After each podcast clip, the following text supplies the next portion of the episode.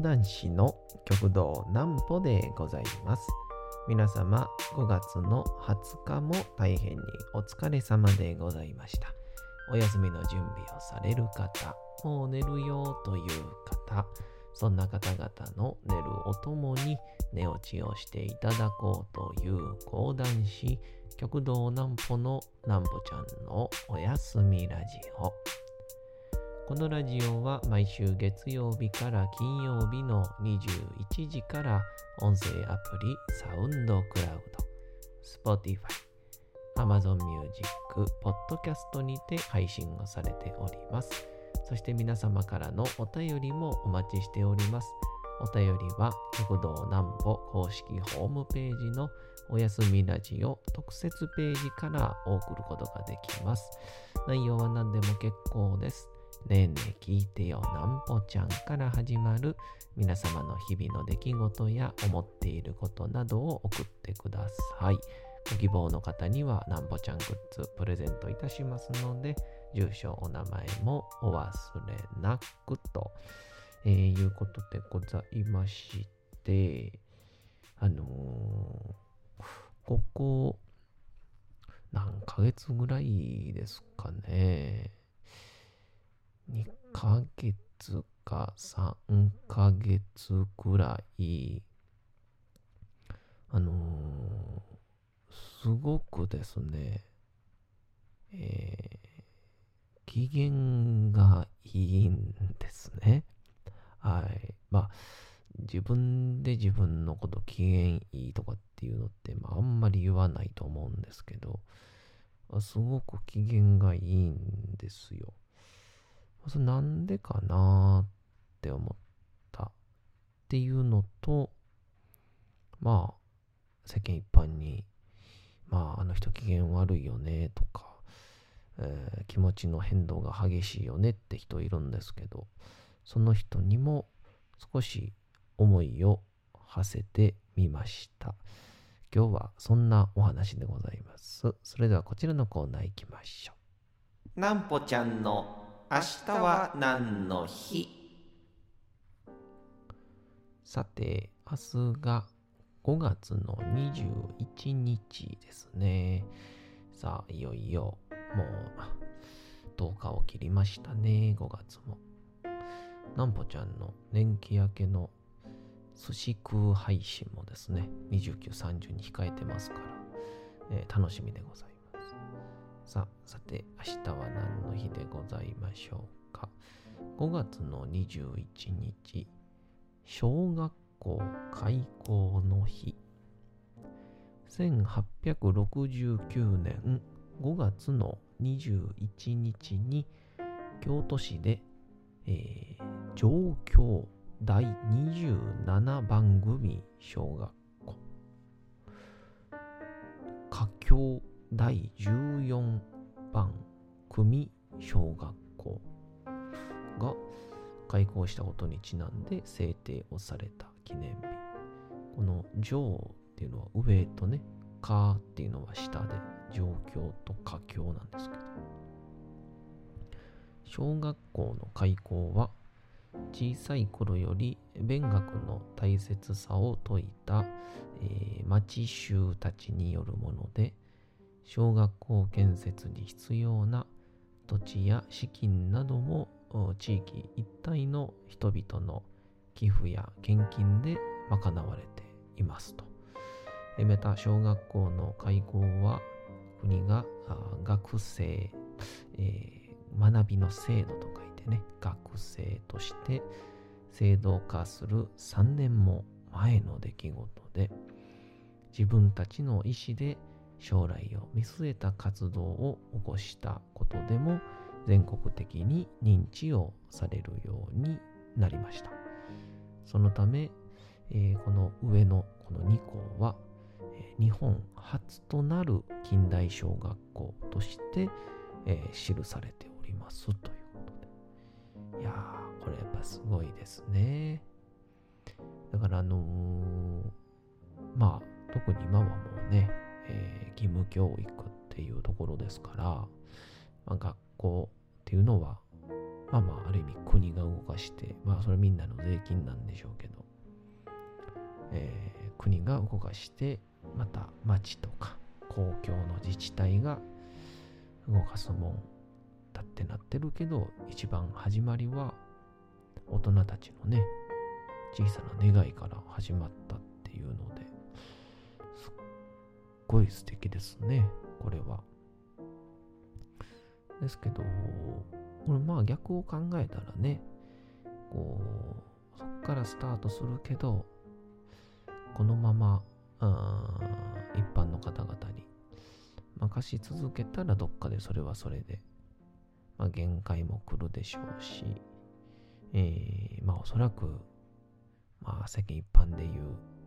派閥とかね、えー、あの村の子はとかっていう、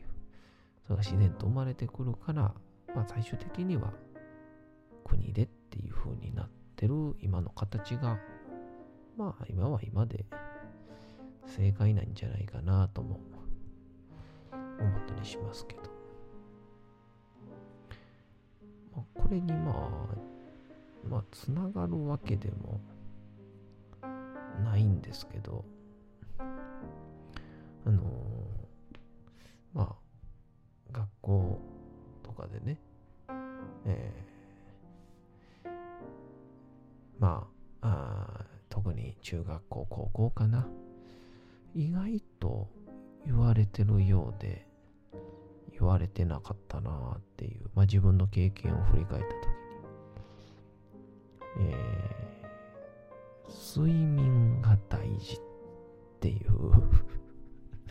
あの、まあ三大欲求ですね。睡眠欲、食欲、性欲っていう、この、まあ、動物が後にえー、子孫を残すために必要な3つの欲三大欲求ですけどふと何で思ったかっていうと高校の時に僕野球部やったんですけどなんか毎朝一応キャプテンやったんですけどなんかこうギリギリに行っちゃうみたいなことがよくあったんですね。毎日チャリンコでギリギリに出発して、で、明日はこんなことがありませんようにとかって思いながら、ギリギリのバレない程度の信号無視をしながら、えー、高校に通ってたわけなんですけど、あのー、結構夜遅くまで、僕はあのー、1年生のね、えー、2年生か、えー、2年生の1年間かけて、えー、メールを頑張って、頑張ってやり続けて、お付き合いをできたえー、W さんという方がね、いたんですけど、その方と毎日のようにメールをしてたもんですから、なんかおのずと寝る時間が夜中の1時、2時になって、で、えー、朝練習とかが野球部はありますから、6時とかに起きて、で、授業中全部寝て、で、夜練習して帰ってくるみたいな。で、また、W さんに一生懸命メールを送ってね。すると、この、もう今の子たちにはわかんないんでしょうね。メールの件名のところに、RE っていうね、リターンなのか、リメールなのかわかりませんけど、RE っていう返信をしたっていう RE がね、ひたすら溜まっていくっていう、この RE をね、もう何十何百と溜めながら、ね、メールをしたのをね、覚えてるんですけど。っていうのを、今振り返った時に、高校生だったんで、まあ、夕方6時か7時には家帰ってきてるんですよね。で、すぐ風呂入って、ご飯食べて、で、すぐにちょっとテレビ見て、布団に入れば、まあ、10時には寝れるんで、約7時間は寝れるんですよね。でもしあの時7時間寝てて腹いっぱい飯食ってたら、もっと昼間いろいろできたんじゃないかなっ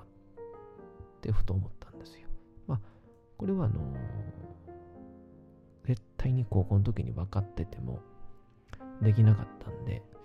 まあこれはこれでも何の後悔もないんですけど、で、えー、ここ最近、えー、まあ、コロナ禍になって、えー、まあ、居酒屋もやってない。で、まあ、先輩方とちょっとこう、ね、えー、まあ、安全な場所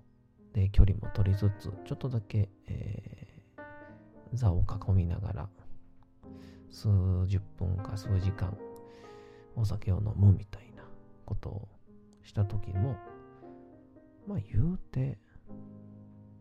えー、1時間か2時間ぐらいですから、まあ、7時か8時にはもう解散しよっかって言ってお疲れ様でした言うて。んで家には8時か9時には帰ってきてるっていうなんで、家帰ってきても、そんなやることないんですよね、実は。前みたいにその終電とかも特にないですから。っていうのがあったんで、え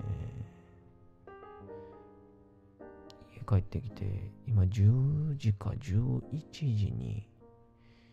もう床に着くんですよね。ええー、んで、朝6時ぐらいに起きる。まあ、7時ぐらいに起きる。すると、8時間、9時間、寝れると。すると、まあ、ここ最近の特に2ヶ月か1ヶ月の大きな変化なんですけど、まず一つが、えー、まず言ったべらぼうに機嫌がいいです。だいたいその対人関係で、まあ、ちょっとうまいこといかないなとか、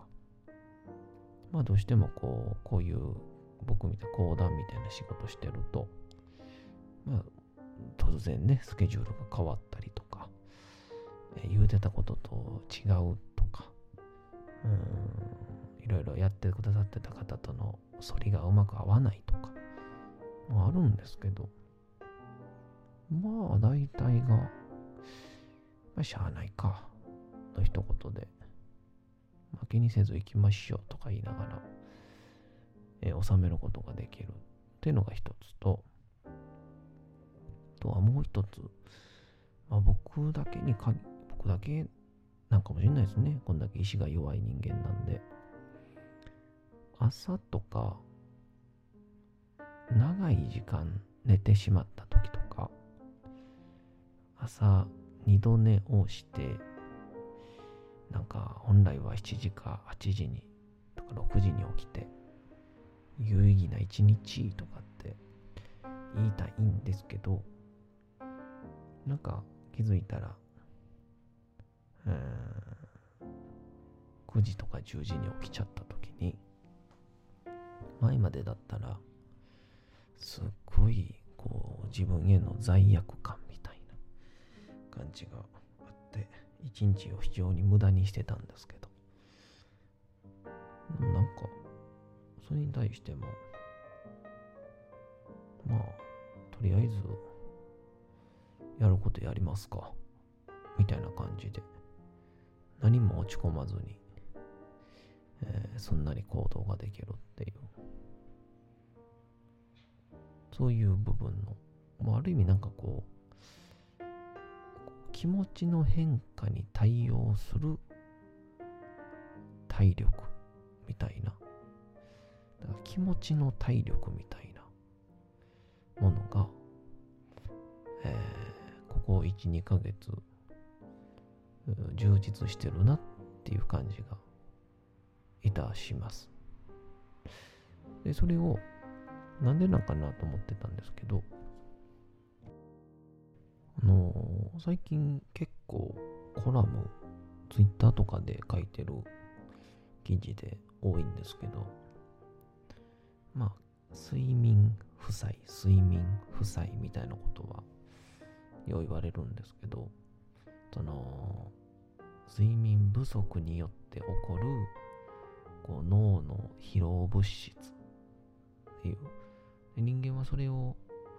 起きてる間に起こるいろんな物質疲労物質を寝てる間に、えー、消化解消してある意味排泄して朝すっきりした状態で起きるらしいんですけど。うんとまあそれがだいたい約7時間から8時間かかるらしいんですね。寝てる間に、まあ、その溜まってた量にもよるんでしょうけど。そういう中で今6時間の睡眠をだいたい約2週間続けるとまあその自分の感覚とはまた別で脳自体のえー、まあ、疲れ方、脳の状態が、えー、徹夜を2日間、徹夜2日、だから48時間寝てない状況。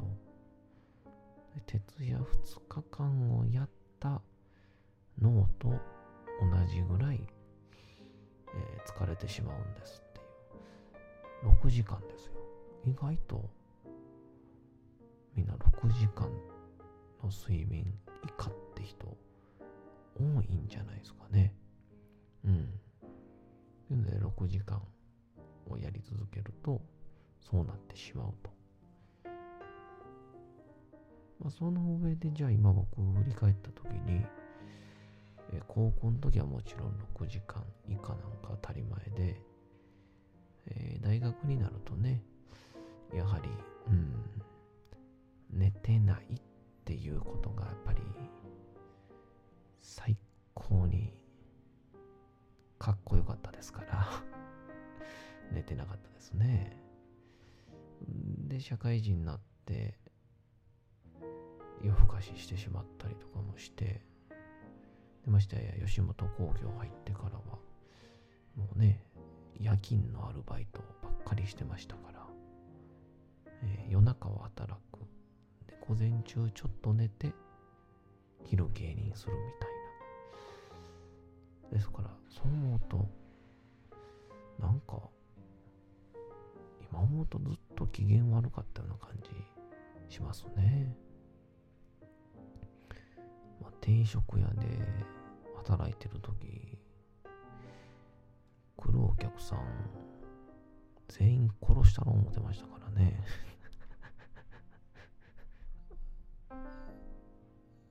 まあでそれでこっち帰ってきてこのコロナになったおかげなのか分かりませんけどよく寝るようになってめちゃくちゃ機嫌がいいです。まあ現代人は江戸時代に比べて江戸時代の頃の約2年間分の情報を1日で手に入れてるらしいですからそのぐらいリフレッシュすることが大事なんかなとそのためにしっかり寝る。7時間から8時間寝る。そしてしっかりご飯を食べる。皆さん試してみてはいかがでしょう？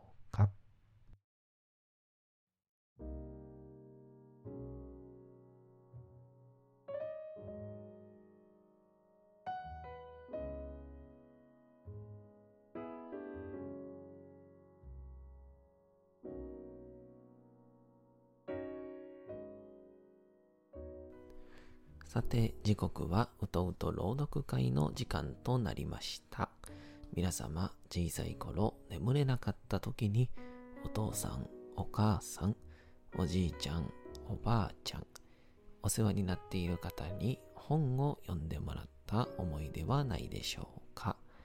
なかなか眠れないという方のお力に寝落ちをしていただければと、毎日様々な物語、小説をお届けしております。えー、さて、本日お読みいたしますのは、まあ、先ほど、まあ、しこたま、僕、機嫌がいいって言ったんですけど、えー、非常に機嫌の悪い人の話を読もうかと思います。芥川龍之介の羅生門。さあ、どんな話か皆様覚えてますでしょうか？本日もお楽しみください。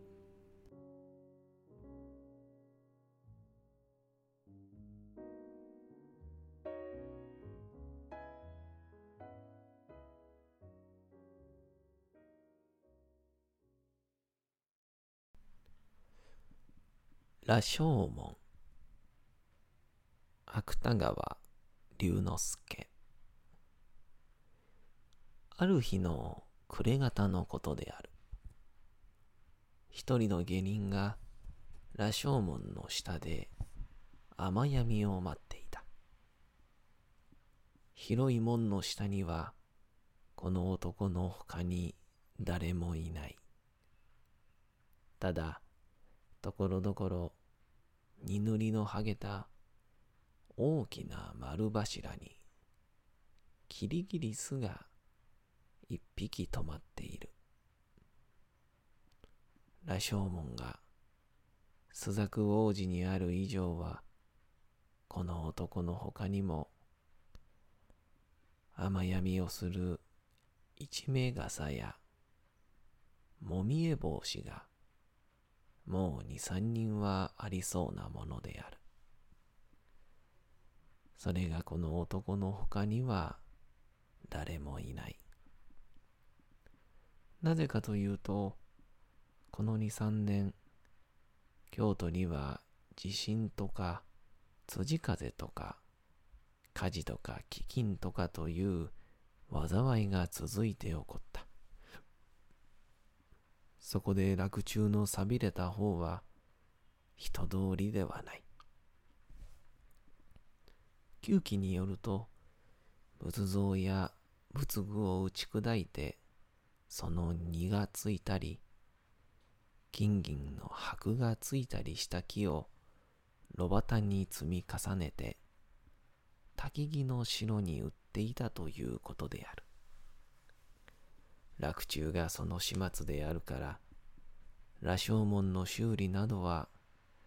もとより誰も捨てて顧みるものがなかった。すると、その荒れ果てたのを良いことにして、孤りが住む。盗人が住む。とうとうしまいには、引き取り手のない死人を、この門へ持ってきて捨てていくという習慣さえできた。そこで日の目が見えなくなると、誰でも君を悪がって、この門の近所へは足踏みをしないことになってしまったのである。その代わり、またカラスがどこからか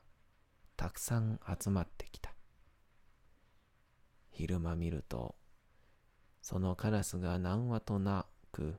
輪を描いて、高いシビの周りを鳴きながら飛び回っている。ことに門の上の空が夕焼けで赤くなる時には、それがごまをまいたようにはっきりと見えた。カラスはもちろん、門の上にある死人の肉をついばみに来るのである。もっとも今日は刻限が遅いせいか、一羽も見えない。ただ、ところどころ崩れかかった。そうしてその崩れ目に長い草の生えた石段の上にカラスの糞が点々と白くこびりついているのが見える。下人は七段ある石段の一番上の段に洗いざらした紺の青の尻を据えて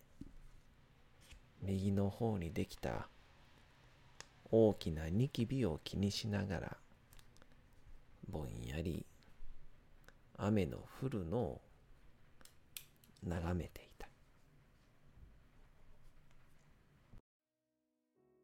さて本日もお送りしてきましたなんぽちゃんのおやすみラジオ。というわけでございまして5月の20日も大変にお疲れ様でございました。明日も皆さん、街のどこかでともどもに頑張って夜にまたお会いをいたしましょう。なんぽちゃんのおやすみラジオでございました。それでは皆さん、おやすみなさい。すやすやすやーん。